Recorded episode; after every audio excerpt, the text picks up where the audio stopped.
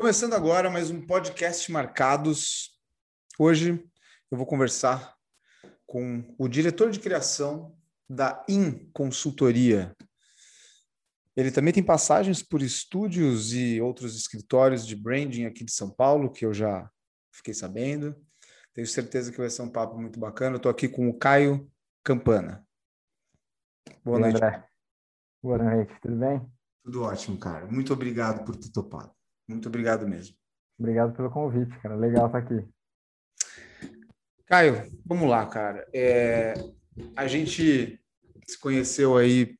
É, eu cheguei em você por causa de um amigo em comum, né, o Marcelo Siqueira. Inclusive, gravei com ele semana passada, aqui para o podcast. Uhum. É, e eu gosto sempre de começar o podcast, cara, é, tentando entender é, como que você chegou onde você está hoje. Né? Como que você chegou no branding? Como você chegou no design de marcas? É, uhum. é, conta para mim o que, que, que você fez. Você tem formação de faculdade? Você, como Sim. que você chegou nisso tudo? Vamos lá, desde, desde o começo, então? Desde o começo. Então, é, eu acho eu comecei, eu acho que da forma que a maioria de, dos designers começam, né? Uma paixão por desenho, uma coisa de criança, cara. Quando eu era. Uhum. Eu sempre gostei muito de desenhar, mas isso eu tô falando de criança mesmo, sei lá, cinco, seis anos. Eu lembro que meu pai chegava em casa do. Ele trabalhava na Pirelli, trabalhou muitos anos na Pirelli, e chegava com uns bloquinhos de papel, assim, tamanho A5. Puta, cara, era uma tesão, assim, para mim, que eu ficava lá desenhando, eu gostava pra caramba de desenhar, tudo era desenho, desenho. É, e, enfim, quando chegou a hora de eu pensar em faculdade, pensar, chegou esse momento da vida, eu obviamente quis fazer algo que tivesse a ver com isso, né? E, cara, naquela época, é, a, o que mais se aproximava, assim, primeiro, eu não conhecia design gráfico, eu nunca tinha ouvido falar em design, sabe? Não, não conhecia o ofício, não conhecia a disciplina, não tinha referência alguma. De, de que é, ano que a gente está falando, Caio? Conta pra a gente. gente. Eu tenho 46 anos, né, cara? Então isso é final da década de 90 ali. Esse é o louco. Né? Para quem não entendeu, eu falei o louco, porque eu tô falando com ele aqui vendo na webcam e não parece, tá, gente? é, é, tem, esse, tem esse conflito mesmo, mas um dia eu chego lá. então, tá, 46. Aí... Desculpa, fala de novo. É, qual que é o ano, então, que você está falando isso? Ah, isso aí por volta de 99, 2000, 99. assim. É. 29. É, faz tempo, cara, faz tempo. Faz tempo, faz tempo. E aí, cara, deixa eu dar uma medinha aqui. O, o caminho, assim, o que mais se aproximava disso era a publicidade, assim, na minha cabeça, né? Eu falei, pô, é, eu quero trabalhar com algo que remeta à criatividade, que eu possa trabalhar com criatividade. E aí eu fui, eu, eu fiz até, prestei para rádio e TV, mas eu acabei cursando publicidade, propaganda e marketing, né? Fiz, fiz a faculdade lá, os quatro anos. E, cara, assim, eu, assim, no, no, no, decorrer do curso, eu, eu, fui sentindo que, sei lá, eu tinha a esperança de que aquilo me levasse a algum lugar, assim, na, quando me formasse, mas quando acabou o curso, que eu estava, assim, formado na rua, eu falei, cara, não era isso, né? Não era, assim. Aí eu falei, porra, eu vou atrás de alguma coisa que tenha a ver com isso. E aí eu comecei a, a dar uma pesquisada, assim, andar pelos lugares para com a cabeça de fazer um, uma pós, sei lá, qualquer uhum, coisa que me uhum. levasse para esse lugar. E aí eu descobri que ia, ia, ter um curso chamado Design Gráfico numa escola que estava começando um curso no Brasil chamada Miami Ed School. Isso era, era 2002. Ah. É, então, foi ali que eu... E aí eu falei, porra, design gráfico. Aí eu fui ler, eu lembro de eu lendo, assim. Aí eu lembro que eu li, assim, o que, que era a descrição do curso. Aí, cara, eu vi, assim, porra, isso aqui tem mais a ver é, deu, deu, deu um estalo em mim. Eu falei, pô, cara, é isso então, né? Eu vou atrás de conhecer.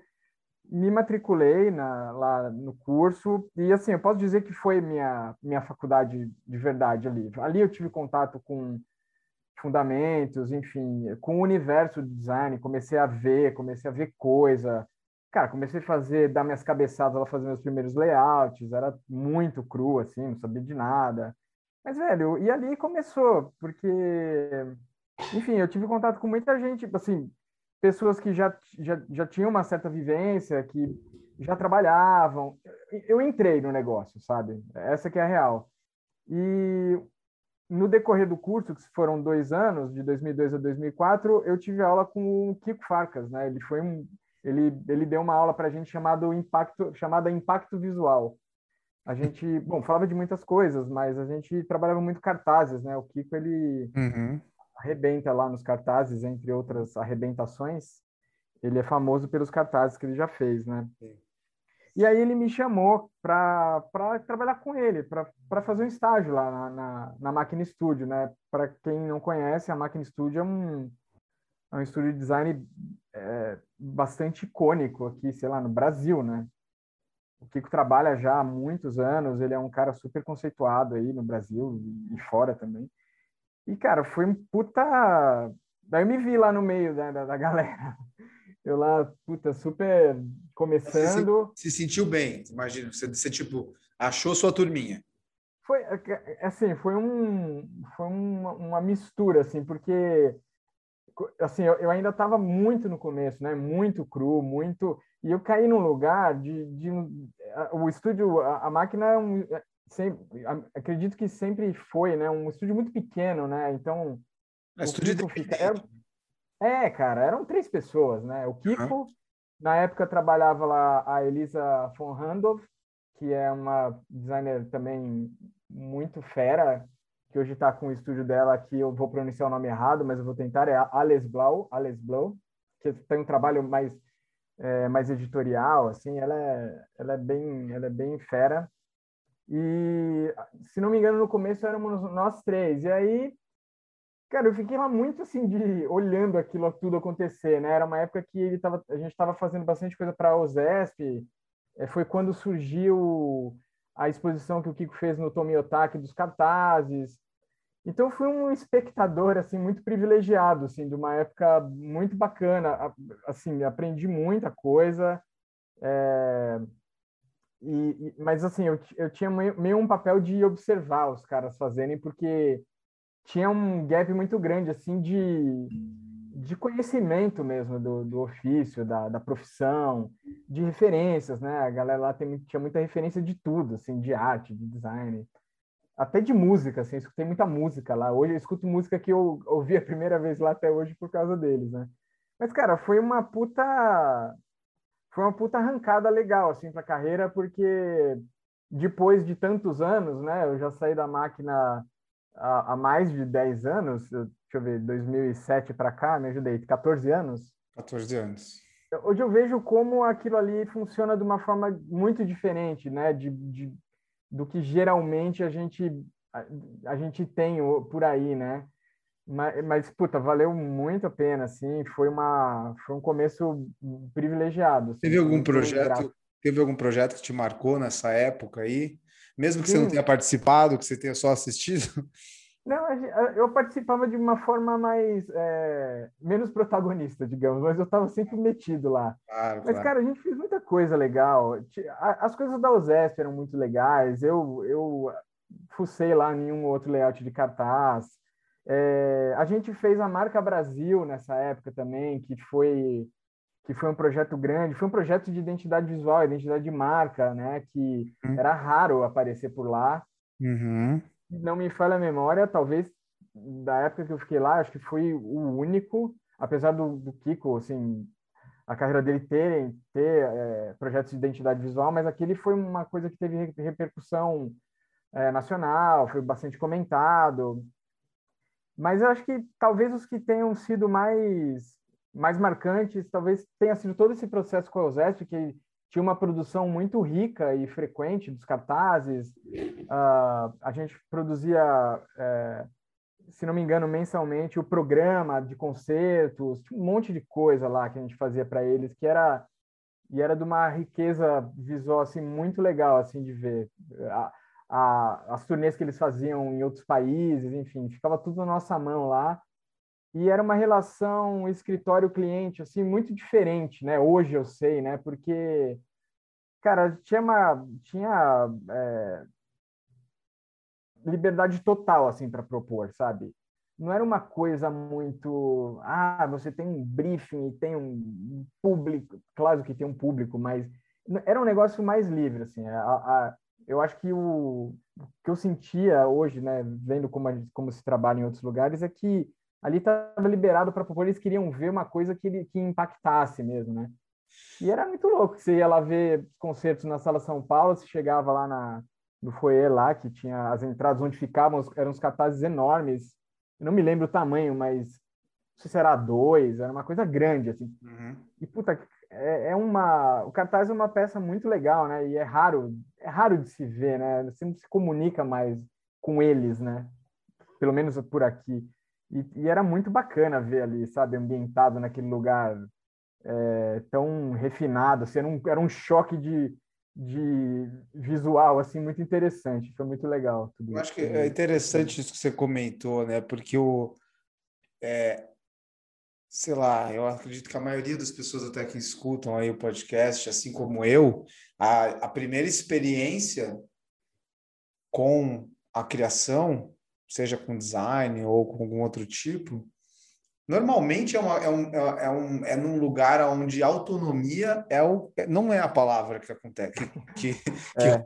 né? Então, é meio que o oposto, né? O, o, o começo, assim, principalmente nessa posição.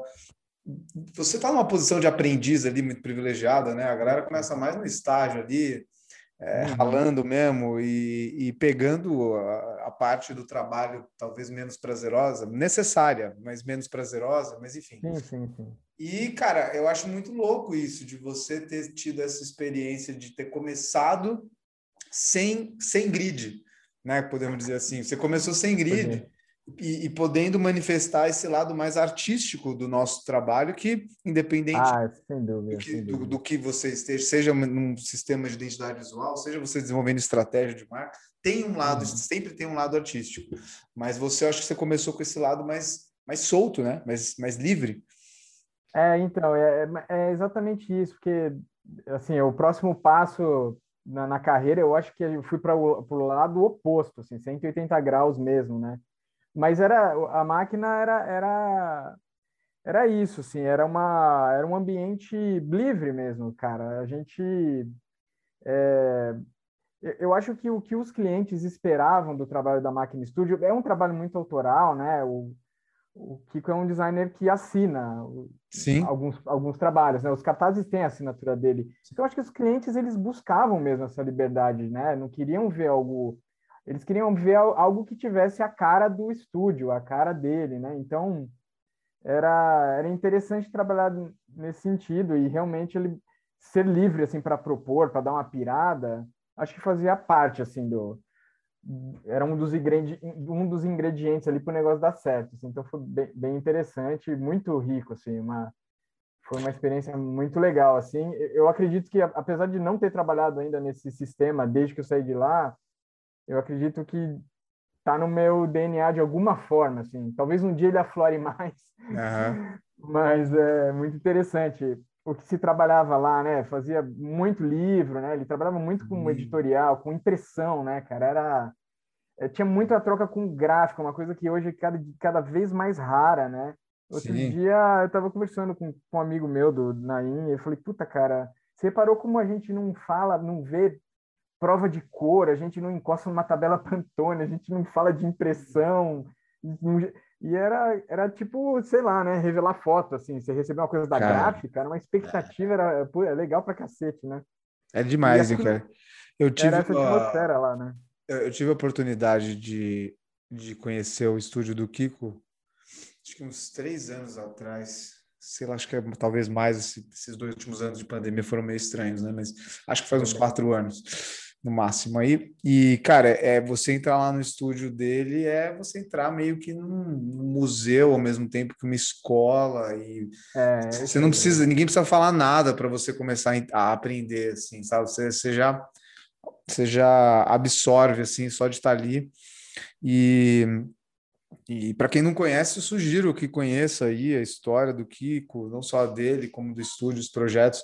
Eles fizeram, eles fazem projetos como o próprio Caio já disse aí, bastante projetos editoriais, projetos uhum. de, de, impressão, cartazes. Também fazem sistemas de identidade visual, inclusive. Quando eu tá, eu fui lá, eu fui lá para conversar sobre um projeto que ele tinha feito de desenvolvimento de identidade visual para o para o Sesc Paulista. Ah, né? sim, que eles fizeram recentemente. É, Exatamente. muito bacana. Muito legal esse projeto, fizeram em parceria com uma, um outro estúdio, cara, que eu não vou lembrar o nome, me perdoe, não vou lembrar nem o nome do cara, do, do dono do estúdio que estava lá comigo, que era um francês, mas que eles fizeram o desenvolvimento daqui, do, do software que gerava a, é, ah, aquela, sim, aquela sim, massa de cor que sempre estava mutando, assim, sabe? É. E hoje, esse ano também, eles fizeram o, a edição nova do 1984, do George Orwell, que inclusive foi um amigo meu lá que, que, que também me ajudou. Enfim, é uma, é, um, é uma preciosidade aí do, do design brasileiro que eu recomendo é, para todo mundo. É, porque estar lá era isso, né, meu? Quando eu estava lá, tipo, eles, eles fizeram o projeto gráfico daquela das obras do Machado de Assis pela Companhia das Letras. Então, sabe, você ficava vendo lá de camarote esse tipo de coisa, sabe? Sim, o, sim. o 74.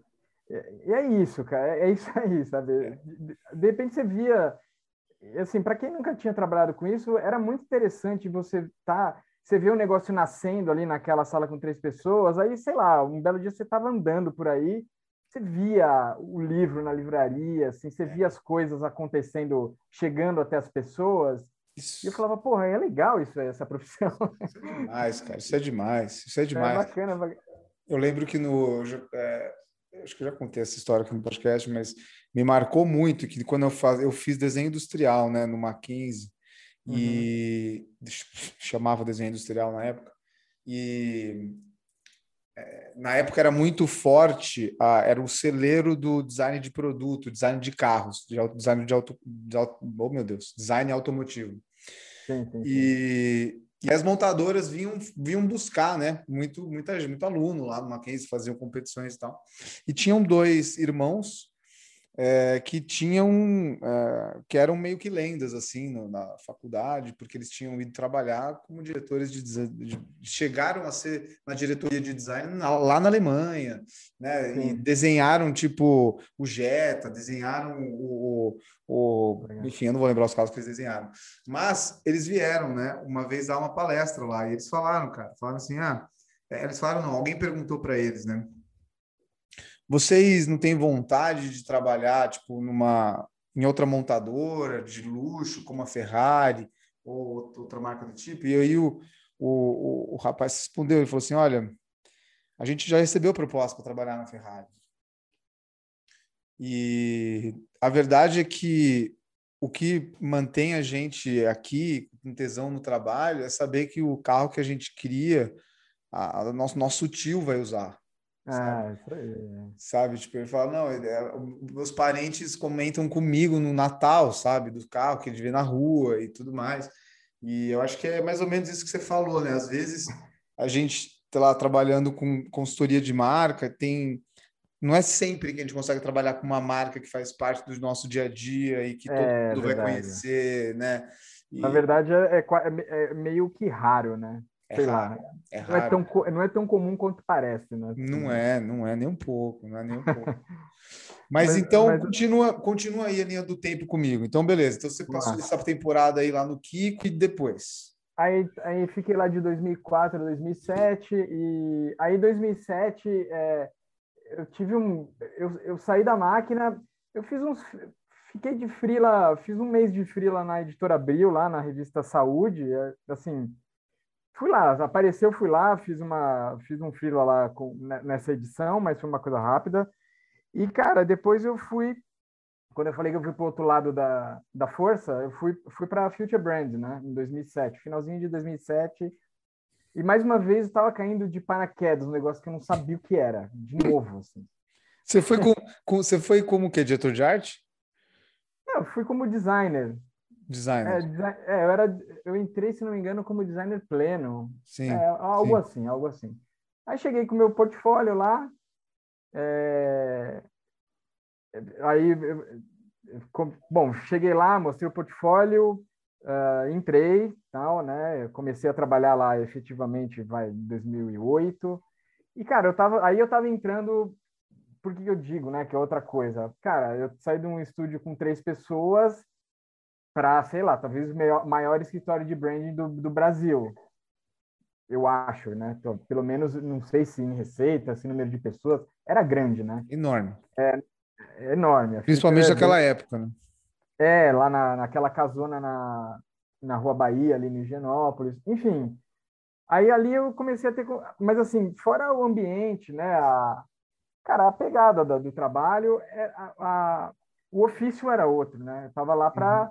Lidar com identidade visual. Assim, eu, de fato, não não estava é, ambientado com aquilo, eu não tinha experiência com aquilo. Cara, e aí fui dando cabeçada, murro em ponta de faca até o negócio até o negócio ir em algum momento, né?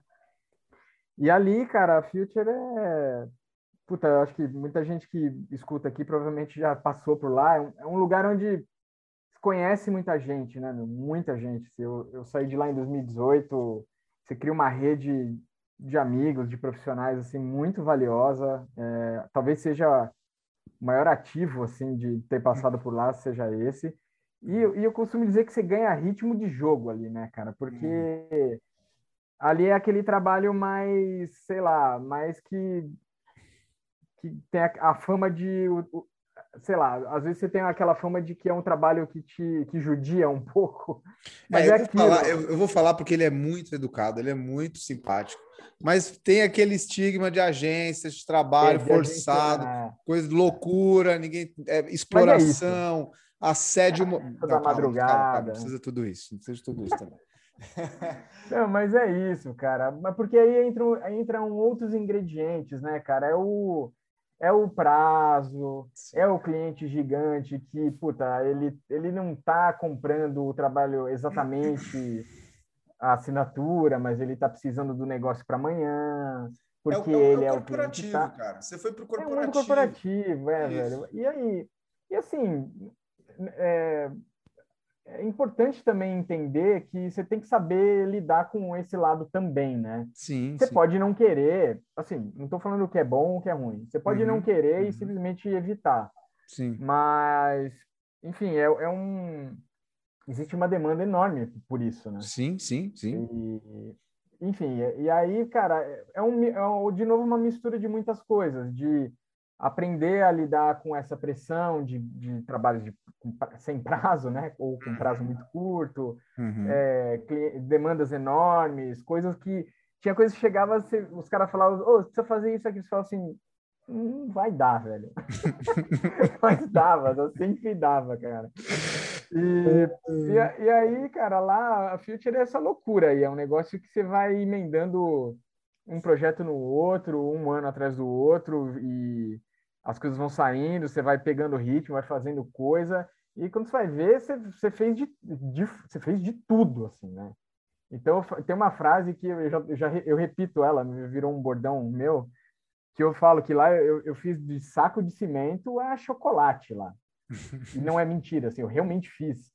É, projeto de tudo quanto é para todo, tudo quanto é cliente, todos os portes, todos os segmentos, e acho que é valioso para você exercitar a sua compreensão, assim, de interpretação de problema, né? Sim. Ali, está, ali você está muito mais para resolver problema, sabe? É, os caras precisam de tal coisa por causa disso, eles precisam é, arrumar isso, precisam soar, a, a marca precisa aparecer aquilo. Então, está lá realmente para escutar os caras, extrair deles a, o qual é a questão e resolver o problema dos caras. Ali está lá para solucionar problema.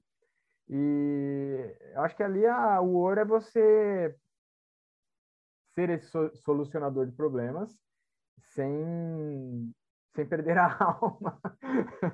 É, é, mas é, mas é por isso que não é para todo mundo, né? Porque, e, e assim, eu acho, eu, eu, eu adorei o seu, o seu sua expressão ritmo de jogo, porque. É, isso aí.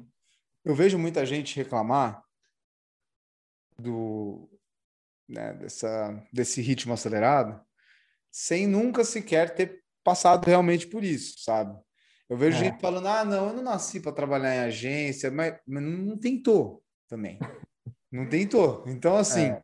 eu acho que é extremamente valioso, cara, você Independente se seja em agência, mas eu, aliás, independente do, do, qual profissão você exerça, é importante a gente estar tá sempre se provocando, né? Tentando uhum. levar. Vamos ver, vamos, vamos, apertar aqui no limite, vamos ver até onde eu consigo mesmo. Né? Uhum. Porque, cara, se não, a verdade é que a gente nunca vai saber. Como você falou, chega, chega umas coisas às vezes, você fala, não dá, mas aí você vê que dá. É, é então. É, né? Querendo ou não, tipo, é, é, foi ruim, foi doeu, foi doeu, mas porra, olha, só, sabia que eu sabia fazer isso aqui. É, não, assim, hoje, por exemplo, hoje, com a vida que eu tenho hoje, sabe, não dá mais, assim, aquele ritmo, não dá. Eu lembro quando eu entrei lá, logo que eu entrei lá, eu não vou falar nome de cliente aqui, mas a gente tava com um projeto lá, desses aí. Uhum. Um amigo meu, cara, sério, ele ficou duas noites sem ir para casa, assim, para terminar um negócio. Eu fiquei uma só. E, e assim, isso era. Isso, sei lá, eu acho que isso, de certa forma, hoje em dia, isso não é tão estimulado. Eu acho que até naquela época isso era um pouco romantizado, sabe? É, é. Essa cultura do puta, essa noite eu tô fudido, ah, vou, vou não vou para casa, vou comer pizza de calabresa às quatro da manhã. É, mas eu acho legal que isso foi sendo cada vez mais visto como uma coisa que não é legal, e não é legal mesmo, né, cara? Não é, não é saudável. Ninguém ganha com isso, assim. O trabalho não fica melhor, quer dizer, não. ele só perde, né, em qualidade. Mas era, eu lembro que quando eu, eu me chamaram para ir para Future Band, eu estava trabalhando num estúdio pequenininho ali na, na Morato Coelho ali, chamava-se Icoé Design. Era um era uma galera que fazia, trabalhava mais com embalagem. E aí eu estava num processo de seleção na Future e os caras me chamaram. Daí eu virei pro cara lá, o Rogério, e falei: Rogério, então, eu vou, eu vou sair porque eu fiz uma entrevista na Future e me chamaram.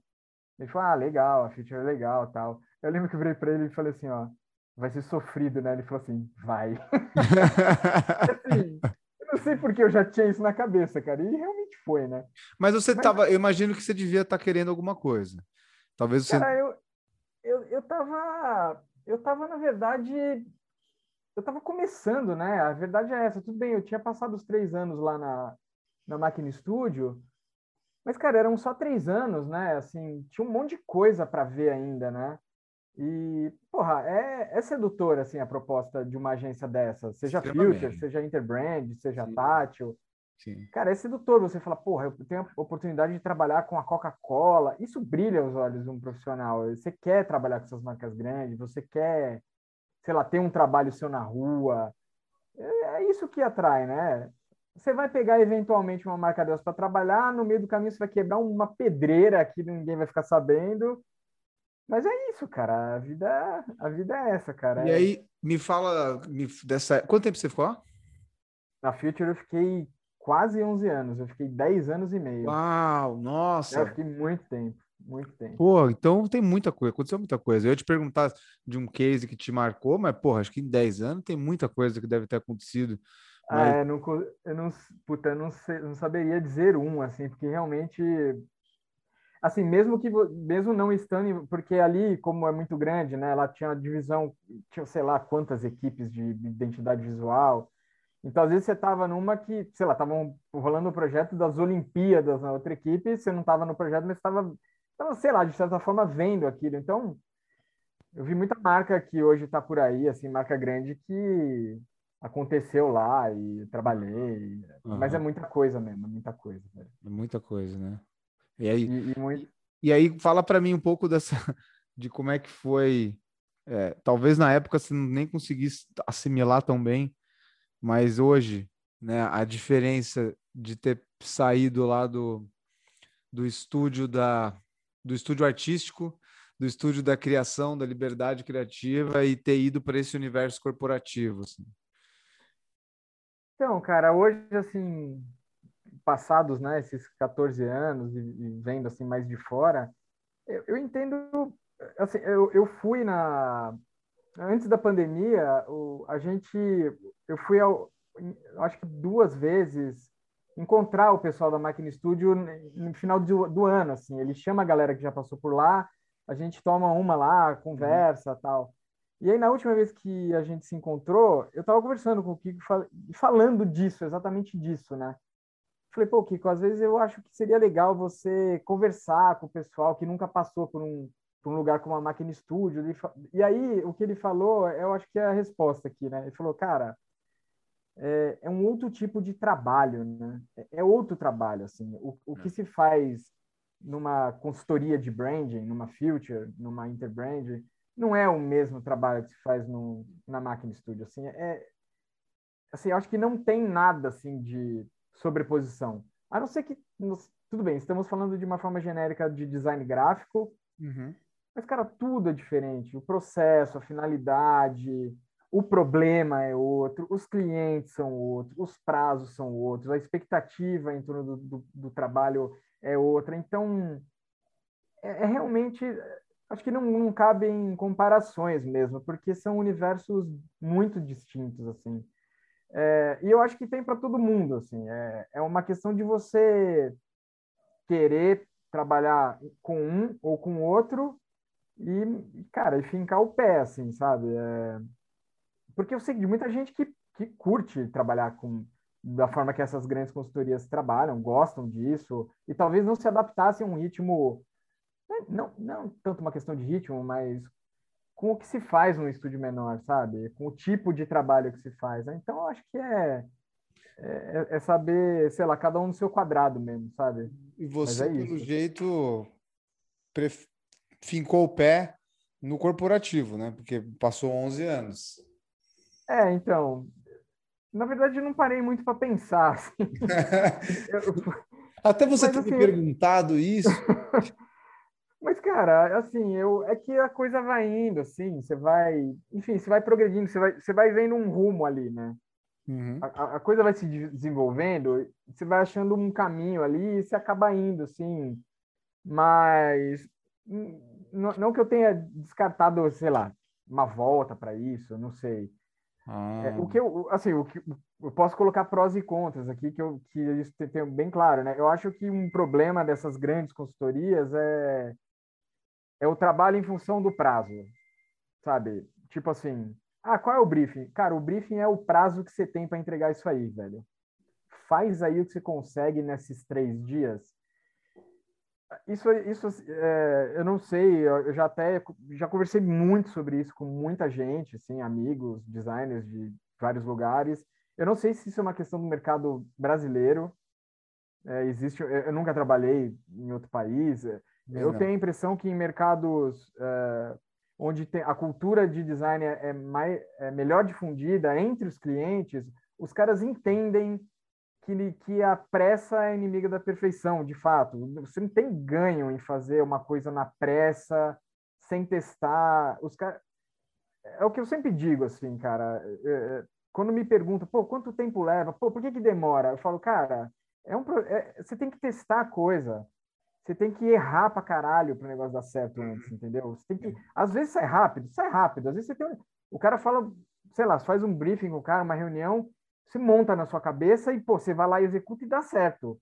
Mas, velho, quantas vezes o negócio que você tinha na cabeça você pôs no papel, no seu Illustrator, onde quer que seja, e ficou ruim, cara? Você tem que. Não, e mesmo quando. Fazer, e mesmo quando acontece nessa, nesse caso onde você já consegue, né, meio que de primeira, você já, já consegue sacar o que pode ser, aí você vai perder o mesmo tempo que você estaria perdendo errando, só que você vai perder para estressar só para ter certeza é, que aquela é. primeira ideia realmente é boa. É, cara, o negócio que sai muito rápido se fica com o pé atrás. Lógico, lógico. E, mas é bem isso, assim, é uma profissão, sei lá, cara, é um, é um ofício maluco, porque é isso, né? É exatamente o que você falou, bem colocado, inclusive. Você pode até chegar numa solução rápida, assim, fala, porra, resolvi, acabou. Falei, puta, cara, não, não é possível. É, eu vou tentar, eu vou inventar uma moda aqui, vou dar um save as aqui, uhum. vou trocar a paleta de cor, vou testar outra fonte. Ah, não, vou, de, vou refazer esse símbolo aqui, tá estranho. É. E aí, meu, tudo bem, você pode voltar para a primeira, mas você gastou o seu tempo, você numa, você tá numa, numa posição mais confortável, porque você já está com uma coisa garantida, mas de qualquer forma você testou. E eu acho que é muito isso, cara. É tentativa e erro, é quebrar a cabeça. Essencialmente, é, hoje, né, cara, com um pouco mais de experiência aí, eu acho que essencialmente é um trabalho de discutir ideias, mais do que executá-las, assim. Eu, eu, vejo muito valor a forma que a gente trabalha na IN hoje, eu tenho uma equipe, é, felizmente, uma equipe madura, eu acho. Acho que nós temos, e não estou atribuindo isso a tempo de, de, de trabalho, tá? Tem uhum. designers uhum. jovens lá que nem tem tanto tempo assim de trabalho, mas eu sinto que tem uma, uma sinergia boa entre nós nesse sentido, sabe? A gente para para falar sobre o trabalho antes de sair fazendo. A gente conversa, a gente analisa, a gente pega lá os materiais de posicionamento, a gente vê referência, a gente bota na mesa, abre tudo e fala e dentro das possibilidades de tempo, né? E eu acho que a gente tem uma, um, um nível de entrega bom, assim, e até um nível de aprovação rápido, na grande maioria das vezes, porque a gente chega com muita propriedade sobre o que a gente apresenta, porque houve uma discussão boa de ideias, né? É, Coisa que eu lembro, por exemplo, na, na Future já não fazia muito isso. Era meio assim, puta, chegou o negócio aí, ia cada um com um cantinho lá, cara, se fechava lá uhum. e, cara, olhava mais ou menos e, e discutia-se menos e, sei lá, cara, eu acho que o trabalho, quando você troca mais, ele ganha mais, né, velho? Eu também gosto, eu também gosto. Eu prefiro perder muito mais tempo na pergunta do que na resposta. É, é essencial, né, cara? Tentar, explorar, tem que entender o que você, tem que entender o que você precisa fazer, né? Meu? E aí, nessa, coisa... essa, ainda, um, só para a gente concluir aí, vai a parte do, do, da Future, lá dentro, nesses 11 anos, você, imagina você também, cara, como eu disse, né, é, é o mundo corporativo da criação, né? Uhum. Então, os caras sabem como também criar um, um, um, modelo de sucessão de carreira que te deixa motivado também ao mesmo tempo, eu uhum. Como que foi lá? Que, quais foram é, as áreas que você trabalhou? Você sempre ficou na mesma? Você chegou a, a, a, a, ter uma equipe? Você chegou a ser diretor de criação lá também, que nem você é na IN, ou não? Que, como não, é que não. foi? Não, então lá, lá, lá é uma empresa que tem muitos, é, muitos steps, assim, né? Tipo, é, tem muitos degraus, assim, para você, às vezes, para você galgar, né? Mas eu, eu sempre fiquei eu sempre fiquei meio que na, na função de design mesmo. É, era uma pessoa, era um soldado, assim, um cara que fazia, né? Mão na massa total. É, teve, teve épocas lá de, de uns rebuliços de mudança, assim, de equipe que eu fiquei durante um tempo é, como líder de uma equipe e logo em seguida foi uma época que teve umas mudanças, eu acabei hum. saindo e, e, e indo para a assim, não foi uma coisa que durou muito tempo lá esse momento, né? Tá. Mas é, mas eu ficava mais, mais assim a cargo de projetos e de designers mais, mais menos experientes, né? Tipo estagiário, designer júnior, coordenando projetos do que uma equipe inteira em si, sabe? É mais por aí, mais setorizado, né? Pô, então isso daí já dá uma boa pergunta para a gente fazer o gancho aí para IN, porque uhum. na IN você é diretor de criação, né? Sim. Uhum. E pelo que eu fiquei sabendo, você desenvolveu a área, né? É, então. Aí, como é que, foi, aí como é que se deu isso, né? Tipo, só para concluir a pergunta, é isso. Você é, não tinha tido essa experiência lá na, no, na Future Brand propriamente dito como na, no, na função, né, no cargo. Sim, sim, sim. E aí indo para aí você foi lá montar essa é, montar a área. Como que foi isso? Cara, foi, foi assim, né? Foi um negócio que me pegou. É... Foi, foi uma, um convite que me deixou assim meio eufórico, né? Bastante eufórico, porque o desafio era grande, cara. Bom, primeiro, eu estava já com é, considerando sair da Future, eu achava, sentia que, que tinha chegado a hora, eu queria sair, né? Isso já, já tinha decidido na minha cabeça. É, e, e, aí, quando surgiu a, o convite, eu falei, tá, vamos lá. O, Fábio, o, o fundador da, da IN é o Fábio, né? Fábio Milnitsky. É um cara, ele, ele fundou a IN em 2013. A IN é uma, é uma consultoria de marcas, assim como a Future, que surgiu da estratégia, né? Eles são pessoas que hum. é, trabalham com propósito, cultura de marca, branding, posicionamento, experiência, e eles vendiam projetos de identidade visual também, né? Então, a entrega existia as entregas de identidade, existiam as entregas de identidade visual, mas eles sempre terceirizavam, contratavam freela, contratavam outro estúdio. E aí, em 2018, eles, eles decidiram ter uma área de design lá dentro. E aí, o, o Fábio chegou até mim, através de um amigo em comum, e falou: Ó, oh, Caio, vem aí conversar, a gente está com uma ideia aqui, papapá. Fui lá. Aí, cara, eu cheguei lá, a IN era uma empresa de, se não me engano, quando eu entrei lá, era eu e mais sete pessoas. E não, não existia design. Uma casinha ali em Pinheiros, na rua Amália de Noronha, uma casinha amarela.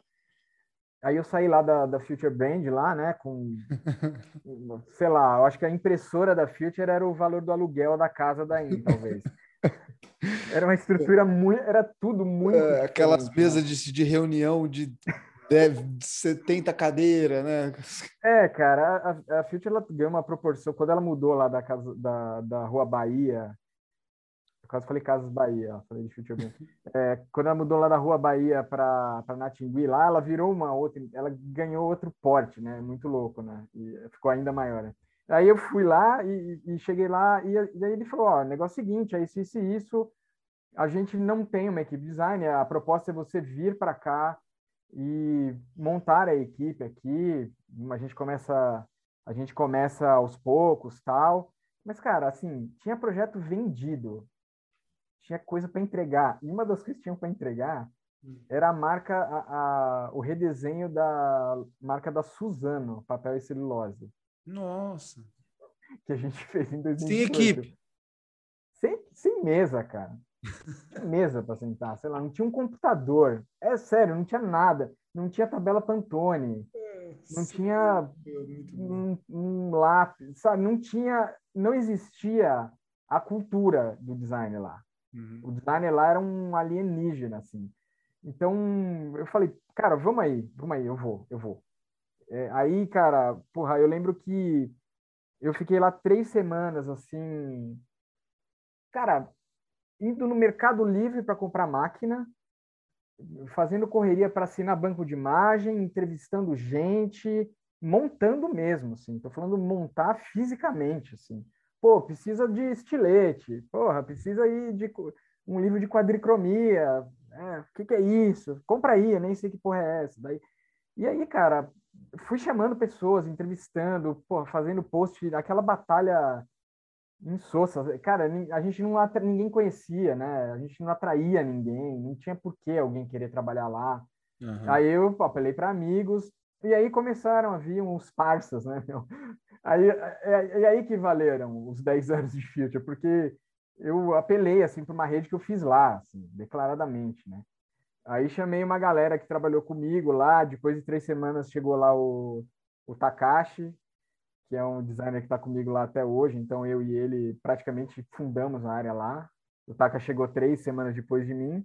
Depois, puta, chamamos outras, chamamos outras. No final das contas, a gente, acho que no aí comecinho de 2019, depois de, sei lá, seis, sete meses, a gente estava com uma equipe de sete pessoas lá e mandando brasa, cara, fazendo uma porrada de coisa fazendo projetão e andando, assim. Os caras chegaram jogando e fazendo acontecer, assim.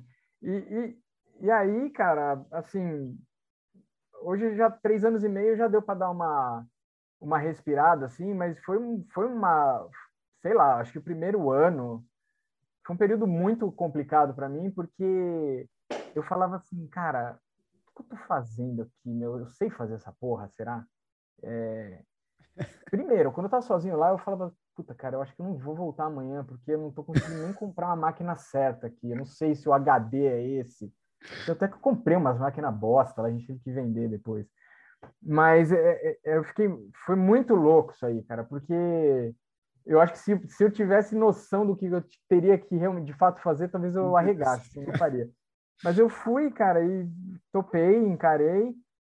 E a coisa começou a rodar, assim, um belo dia, eu lembro de ter essa, de entrar na salinha lá e ver, sabe, a galera, a movimentação, falatório, gente andando e, e nego cortando coisa. Eu falei, aí, ó, deu, deu certo, né? Tá funcionando.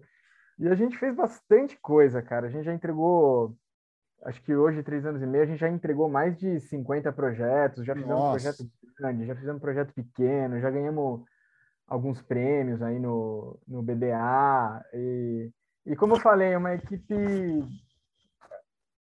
felizmente, assim, uma equipe que se entende muito bem, é muito unida, se ajuda pra caramba, a gente conversa não sei, cara, não tem muita, não tem muita hierarquia, assim, sabe? Assim, aquela hierarquia que precisa ter, tem porque tem, né? Mas a gente conversa muito, com muita liberdade uns com os outros, opina, é, é, critica o trabalho e, e, se propõe a, a fazer algo legal, fazer algo que, que, a gente tem orgulho de mostrar, assim. E estamos aí, cara. Tá, tá como sendo. Que, como que funciona o, o o esquema de trabalho, né? Porque você falou que era uma consultoria que já tinha parte estratégica, né? Sim, sim, é, sim. E como, como que funciona? Ah, tipo, essa parte continua sendo tocada pela própria consultoria que já existia e vocês recebem já meio que a parte estratégia, estratégica é, definida? É, é em termos... Essa, esse funcionamento é, é, bem parecido com como, funcionam, como funcionava a Future, por exemplo, né? Não sei outras, outras consultorias, mas imagino que sim também já teve gente que, é, com passagem lá, que, que trabalhou na Interbrand, já, hum. já passou gente lá de, das grandes, assim, já passou por lá. Então, acredito que seja um esquema bem parecido. Mas os projetos geralmente têm três etapas principais, né? A maioria dos projetos são projetos de posicionamento de marca que desembocam em uma identidade visual, seja um redesenho, seja uma criação do zero, né? Sim. Então tem uma etapa de diagnóstico lá, né, que uhum. é, uma, uhum. é uma fase de imersão, de investigação uhum. de mercado, uhum. que geralmente começa com a galera da estratégia. A gente também faz um diagnóstico visual, né, mas é uma coisa uhum. mais restrita a percepções visuais mesmo das marcas. Uhum. Ah, baseado nesse diagnóstico, é, surgem insights que vão desembocar num posicionamento de marca. Esse posicionamento ele é feito, posto, colocado num deck assim, que geram atributos de marcas, né? Uhum. E para a gente, os atributos são a grande, a grande matéria para a gente criar, porque eles adjetivam a marca, né? Então, a marca é mais parceira, uma marca rebelde, uma marca ousada. E aí, esse é o momento que a gente que tem a passagem de bastão, né? Onde, olha, o posicionamento está aprovado, uh, então aqui o, é, o posicionamento fala disso, disso, disso, a gente, há alguns anos, implementou uma dinâmica que a gente faz com o, com o cliente, que é um, é, é um elo perdido entre a parte de estratégia e design, né? Porque a gente sentia muita. Na maioria das vezes, os clientes têm muito pouca familiaridade com design, né, cara? É, é meio grego para eles, assim, você chegar falando de. Tipo, os caras passaram, sei lá, dois meses vendo só PPT com texto, falando é. texto, diagnóstico, texto, é. posicionamento, manifesto, propósito, é texto, né, cara? Texto. Todo mundo sabe ler, eles sabem ler, mas hum. eles não sabem ler algo visual. Hum. Então a gente a, a, gente aplicou lá um, a gente faz um exercício para ele, com eles, que a gente leva alguns cases de design que tenham a ver com o negócio do cara e para sentir o mood, o que, que ele, onde eles imaginam a marca deles atuando baseado no que eles veem ali. Então eles começam a ver cor, Legal. ver logo, ver foto, ver animação. Você, dá uma amaciada nos caras, assim, fala um pouco desse mundo, e aí depois você chega lá e apresenta a identidade visual, apresenta logo. Uhum. E a gente acha que isso ajuda bastante, assim, a fazer essa transição, sabe? Fica uma coisa é, um pouco menos é, impactante para o cliente, que tem menos familiaridade com o assunto, né? Porque, via de regra, os caras não sabem muito bem o, o que opinar, ficam meio acanhados ou não entendem muita coisa, é meio complicado, né? Cara, é perfeito. Faz completo sentido. Me, é, a minha consultoria faz a mesma coisa também. E é, é interessante você ter comentado essa, é, essa questão de o, a estratégia, cara, ela meio. Para mim, eu entendo a estratégia como meio de campo entre business e criatividade, entendeu? Sim, sim. É, é que tem que fazer a ponte entre um e outro. Uhum.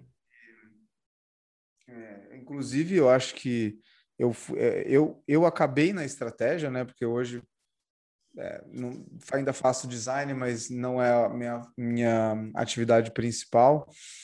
É, porque eu estava meio que obcecado por isso, porque eu queria entender, cara, não, peraí, não está dando certo o resultado, só que não vai ficar, não vai adiantar a gente ficar batendo a cabeça aqui no final da ponta. Eu preciso entender, é, cara. entender, cara, porque tem, a gente tá assim, tá faltando informação. É, cara, isso é foda. E aí eu comecei a investigar, estudar, estudar e cheguei nisso, né? E cheguei na estratégia, cheguei nos processos de diagnóstico, né? Porque e eu gostei muito do que você falou. Vou roubar aqui esse meio que essa expressão que os, o, o, o, os atributos, né? Eles adjetivam a marca, né? E é. e é uma ótima expressão, porque é isso mesmo, né? É a munição da criação. Né? Tanto para design é, design gráfico quanto para redação, para copy, né? Os atributos é o que dão é, que, é, é, o primeiro contato com o que de fato será essa marca, o que ela vai vir a ser realmente. Gostei muito disso que você falou, cara. É, e assim, se o cliente. Ah, desculpa. Imagina, fala. Não, e, e assim, se o, se o seu cliente, né, ele, ele já ele comprou os adjetivos que a estratégia é, colocou para ele. Então, se ele comprou que a marca dele, vamos supor, é ousada, uhum. é rebelde, e aí, cara, você apresenta. Porque para mim, cara, assim, quando você vai apresentar um projeto de identidade visual, é um. Cara, é um momento de. Sempre envolve muita expectativa, né, cara? Eu, eu, eu até, eu até acho que um dia eu tenho que estar do outro lado. Eu sempre estou do lado de quem apresenta, né? Mas eu uhum. nunca estive do lado de quem vai receber uma proposta de, oh, esse aqui é o uhum. seu logo, é, você é isso aqui, cara. É. é muito, cara, deve ser muito complicado. Assim, tá? eu, eu entendo muitas vezes a, a insegurança de alguns clientes em simplesmente aceitar, assim, falar, puta, cara, não é possível que, que, se, que eu não vou falar nada, assim, é a minha cara, sabe? É como se eu estivesse fazendo uma plástica em você e você não pudesse falar que é o seu nariz, sei lá, mais pro lado esquerdo, sei lá, um negócio meio assim, né? É. E o, e, e, mas o, o momento que você apresenta, quando você, quando as coisas estão muito amarradas, assim, ó, meu, você falou que é ousada, então essas cores aqui, elas são assim por causa da ousadia. Essa fonte aqui, ela responde porque você é ousado, mas você também precisa ter um ar mais sóbrio por causa disso, disso, disso, disso. E, cara, você tem defesa para tudo, se a coisa tá amarrada, velho, é, é uma. Eu não sei, eu, eu, fico, eu fico com uma sensação muito boa, assim, de que é um projeto maduro, assim. Eu falo assim, olha, não Sim. tem ginástica para empurrar coisa para o cliente, entendeu? Porque ele é real, simplesmente isso. É, é uma verdade, assim, ó. As coisas estão aqui porque não tem gosto envolvido, não tem acho envolvido. Ele uhum. não poderia ser de outra forma, cara. É lógico que poderia, né? Mas, assim, sim, poderia ser de outra forma, mas, puta, de uma forma que não fosse para outro lado, assim. É. Exato, é... exato. Então, é, é, é, muito legal chegar nesses resultados, não é fácil, mas é, é, é tudo parte de um processo complexo, assim, de interpretar o seu cliente, fazer com que ele fale o que ele precisa falar, cara, isso é um é. puta de um problema. Facilitação. É, os caras às vezes não, não conseguem externar o que precisa ser dito ali. Uhum. Muitas vezes você fica patinando porque o cara não falou assim, sei lá, não soltou uma coisa básica do tipo, porra, mas eu eu acho que tem que ser azul, sei lá, isso aqui é um é. negócio é. azul, sei lá, porque tem alguma conexão emocional com a cor. Mas, enfim, é, é, é um trabalho complexo que, e a ponta, né, que é a identidade visual, ela, puta, ela tem essa, esse peso, essa responsa de materializar uma expectativa é. gigante, sendo assim, um projeto que vem meses se construindo. E outro dia a gente foi apresentar um negócio, uma identidade visual, e o cliente perguntou assim para mim: "Pô, Caio, eu nunca eu nunca fiz isso, né? Como que é essa apresentação?" Eu falei: "Ó, é, é assim, ó. Você tá aí há meses vendo a estratégia, você tem uma marca na sua cabeça, não tem?" Ele falou: "Tem." Eu falei: "Eu tenho uma na minha." então a gente vai pôr as cartas na mesa aqui e vamos ver o que vai dar. E é isso, cara, né? É, é inevitável o cara começar a construir imagem na cabeça com tudo que ele tá vendo e, e chega um momento que você fala assim, ó, meu, eu interpretei desse jeito, bateu aí desse lado? Às vezes bate, às vezes não bate, aí vai, vai indo, né, até ajeitar. É, é muito louco. É tradução, né? É uma tradução. Né? Você é precisa. É, tradução, é. é tipo, fazer esse meio campo aí, essa parte estratégica, eu falo que é, é tradução. Você precisa. Mas é, mas Você vai chegar, você e o cliente não falam a mesma língua, vocês vão precisar aprender a falar a mesma língua e você vai precisar tirar as informações dele. É, é, é muito próximo de terapia, né? A terapia. Então, eu, é, a gente ouviu isso também num projeto, falou, pô, cara, essa parte aí com vocês, como terapia, assim, para a gente está sendo muito rico, porque, é. assim, tem até, acho que aí tem uma coisa, assim, meio... A gente usa muito a palavra provocar, né? Nosso, nosso propósito Sim. lá é provocar a evolução. Sim. Mas tem uma, uma coisa de provocar em tudo lá. E, e, e às vezes tem umas principalmente o Fábio, assim, né, que é o, o cara que eu falei que fundou a IN, ele tem uma coisa de fazer umas perguntas, assim, para os caras que incomodam os caras. E, e, e, é deliberadamente uma, uma, uma pergunta para fazer, os, fazer os caras se mexerem mesmo, se incomodarem com alguma coisa, para ver onde que dá para mexer ali, sabe? E, e nessas partes, assim, de entrevistas, de diagnóstico, assim, uhum. tem bastante essa, esse negócio de surgir umas perguntas incômodas propositalmente, sabe? É, é interessante isso lá. É engraçado. Inclusive, Fábio, queremos você aqui, hein? Já, já, já. Pode já... ser legal, pode ser legal. Gostei de você já, Fábio. Já gostei de você, Fábio. É, então, Kai, e aí, essa questão da, da tradução da terapia, né, que eu estava falando, porque a verdade, eu vejo, né, pelo menos a forma que eu encaro, e eu entendo provocação como quando a gente pensa num psicólogo, um psicólogo ele não ele não fala nada para o paciente, né? Ele não chega o paciente e fala então você tem problema com a sua mãe. Ele faz você chegar nessa conclusão. É. Ele não fala isso para você. E o processo de diagnóstico e estratégico, ele é isso, cara. Eu não quanto menos coisa eu chegar e afirmar e eu der para o cliente, mais chance eu tenho de estar tá certo. Entendeu? Sim, uhum, claro. Então, é, é extremamente terapêutico. É extremamente terapêutico. Você está fazendo a pessoa ter insights, é a pessoa ter realizações. E aí acredito que a provocação vai muito nisso, né? Você vai, você vai meio que fazer questionar premissas, né? Que antes nunca tinham sido questionadas fazer olhar por ângulos que uh, o é. cara não tinha olhado antes. É, é. porque é, muitas vezes um projeto desse, né, quando você vai quando você vai falar da marca de uma empresa, é, muitas vezes você coloca pela primeira vez Isso. pessoas numa sala Exato. para falar assim sobre a marca. Cara, e assim, às vezes dá pau. Exatamente os caras, o cara fala uma coisa que o outro discorda ou até não gosta e puta, e fica de cara. É Porque é isso, sabe? É botar, é tirar o, o bode da sala mesmo. E é, é, é, é, complicado, meu. É, muitas vezes é uma coisa complicada, assim, porque ah, eu, ah, porque eu acho que a marca, a nossa empresa é, é assim assado. Aí o cara não gosta muito, porque é isso, cara. É um pouco é um pouco de lavação de roupa suja, às vezes, né? Sim, sem dúvida. Você sem passa dúvida. por um processo ali de sanitização, às vezes, né? Meio, meio maluco, né? Sanitização de sociedade, né? Mas é necessário, cara, é necessário. Você precisa, é... você precisa extrair a verdade ali pro negócio. Você precisa extrair a verdade dos caras para fazer um trabalho bom, né? Você não pode. Tem como, é isso. É, não e... pode maquiar, né, cara? Bom, é, a gente está chegando no final do nosso papo, mas eu queria falar uh, de algum projeto atual aí que rolou da IN que você gostaria de falar e não sei se você gostaria de falar deste, mas como eu vi lá que vocês saíram lá hoje na shortlist da hum. Brasil Design Award, né, com uhum. o projeto da Isa, talvez hum. possa ser um bom projeto para você comentar. Então, a Isa foi um, é, é uma, uma marca que a gente fez. É, eu estou perdidaço nessa pandemia, acho que foi o ano passado. Foi 2020. eu sei, eu te entendo. É, acho que foi 2020. É. Foi um projeto muito legal de, de fazer. É, a gente já. Esse nome já existia, né? É uma, é uma operadora de planos de saúde, né? Uma é digital, né?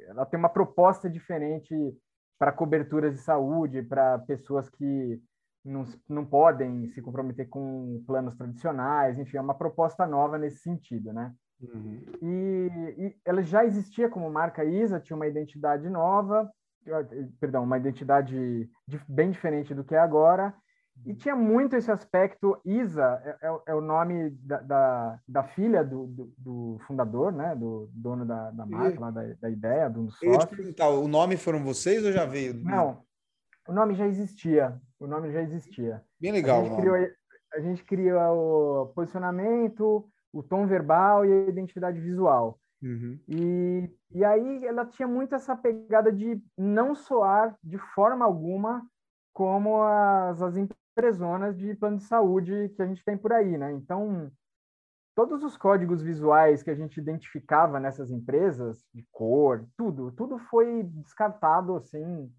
é, sumariamente, e a gente é, foi, assim, forte para um outro lado, né? Então, é, um nome...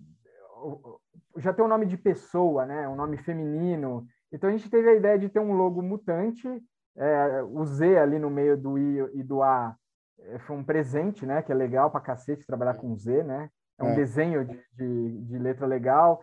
Então a gente fez quatro desenhos do Z diferentes para a marca, uma marca mutante nesse sentido, como se elas representassem personalidades diferentes, né? Pessoas de estilos de vida diferentes que poderiam usar a ISA. Ela é, é para todo mundo e é para cada um, né? Então a ideia é essa. Uhum. Uma paleta de cor super é, leve e para cima, alegre, né? Tonalidades mais, mais pastéis. Uma, é uma paleta de cor que você bate o olho para ela dá um bem-estar, assim, porque ela é toda acesa, toda leve, é. não tem nada, não tem nenhum tom fechado, não tem nada escuro.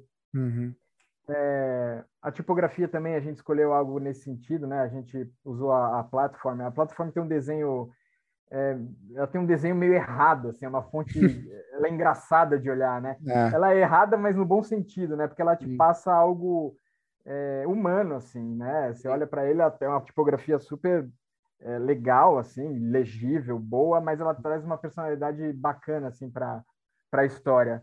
E eu acho que como produto final, assim, para fechar essa história, a gente fez um set de ilustrações também, bem bacana, Hum. Um ilustrador chamado Léo Natsumi.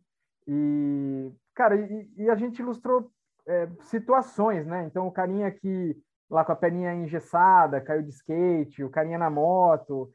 E um traço bem um traço, um traço bem é, bem gostoso assim de ver, né? Que humanizou ainda mais assim a marca.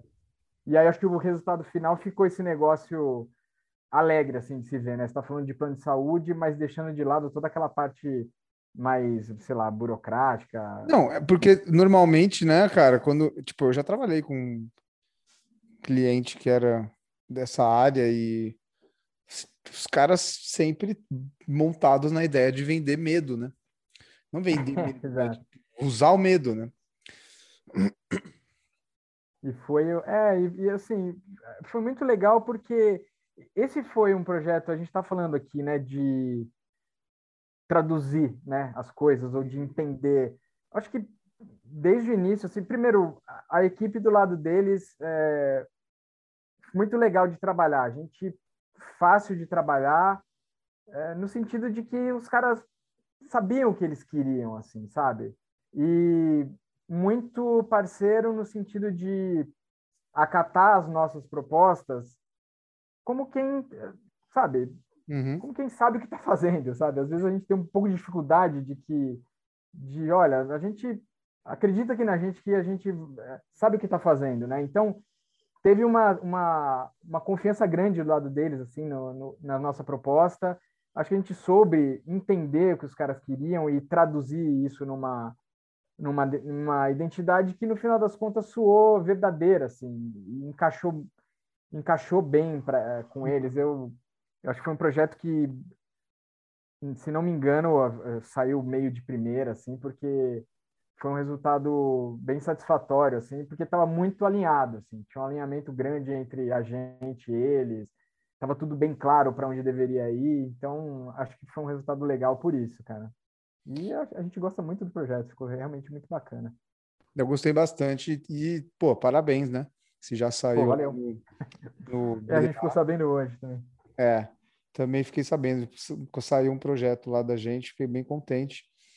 E. Ah, sempre bom, né? Esse é, esse negócio é aquela coisa, né? Tipo, ah, eu não gosto de prêmio, não gosto, mas, pô, é um reconhecimento. Não tenho o que falar que não é, né? Cara, eu acho legal, viu? Eu acho que, assim, é, é legal. Eu acho legal também pelo lado de. Eu não sei, cara. É legal ter um evento que junte a, a categoria, vamos dizer assim. Lógico. É legal um momento que tá, que tá todo mundo olhando para isso, é. que as pessoas vão lá e se manifestam e falam dos seus trabalhos, e um vê o trabalho do outro, e um conhece o outro. Cara, eu acho que a profissão ganha, assim, é... eu acho que ficar, ficar meio que no, no underground, assim, sei lá, com essa, com essa peixe de, pô, não entendo direito o que é design, não é bom para o design, assim, eu acho que tem que ir para a rua mesmo, a galera conhecer, querer fazer, se interessar. Quanto mais gente souber o que é, eu acho que a gente só ganha, né? Com certeza, a indústria forma. se beneficia. Sim, com certeza. É legal. Então tá bom, meu querido. Então acho que a gente já falou bastante, já tomei bastante do seu tempo aí. Imagina, legal, meu. E adorei saber e, porra, eu poderia ficar te fazendo perguntas aqui até até bem mais tarde, mas eu acho que para este primeiro episódio, essa primeira participação aqui de Caio Campana, tá muito Valeu, foi muito legal. Muito eu legal. agradeço demais, cara. Gostei muito das suas histórias. É, já tinha ouvido falar super bem de você e você é um cara muito simpático. Obrigado, valeu. Muito legal de conversar. E fala para a galera aí aonde que eles te acham ou acham aí. Bom, quem quiser ver um pouco, um pouco do nosso trabalho, conhecer mais o que a gente faz, é só ir lá no nosso site, in.com.br. Temos uns projetos lá. É, e acho que é por aí, né? Acho que é o melhor jeito de você conhecer a gente lá. Ali tem o nosso Instagram. A gente também posta bastante conteúdo no Instagram entre cases e coisas de, de estratégia. E vocês podem ver mais coisas por lá. É, inclusive eu vi hoje uma postagem lá no Instagram deles comentando lá de uma campanha do Doritos que eles fizeram para uma estratégia que eles usaram uh, alguns anos atrás para conseguir engajar com, a, com as gerações mais jovens, né? E, uhum. eu achei muito interessante. Eu, eu, tinha feito um vídeo até dessa, dessa mesma campanha. Eu, eu adoro conversar sobre as estratégias aí das marcas por trás e tudo mais. Então, se você curte branding, a parte, tanto a parte de design como estratégia, segue lá em que o conteúdo deles está bem alinhado com essa proposta. Muito louco, André. Caio, obrigado mais uma vez, cara. Foi um prazer. Cara, eu que eu agradeço aí, queria também parabenizar você pela, cara, pela iniciativa, assim, de tratar do tema, falar sobre isso, é muito legal mesmo. E agradecer muito aí pelo convite, cara. Foi muito bacana, eu te falei, né, no nosso primeiro contato, que eu sou um ávido consumidor do formato podcasts. Ótimo. E vida longa. Que você Muito faça obrigado. muitos outros. Muito obrigado. Pelo menos mais um que a gente vai trazer o Fábio aí, então, né? Pelo menos mais um episódio. Beleza, tá feito o convite. Então tá feito mesmo, no ar. Cara, Beleza, obrigado velho. mais uma vez. Deixa eu, eu que agradeço. Vocês estão ouvindo a gente, obrigado pela moral, obrigado por acompanhar. Vocês já sabem como me encontrar o André Lona no Instagram, o site da minha consultora, tá tudo lá, tá tudo nos meus links, site da Manifesto, o, links para YouTube, para Spotify. Só ir lá no Instagram que você vai ser direcionado e vejo vocês, ou melhor, falo com vocês no próximo episódio. Obrigado, tchau. Valeu, André.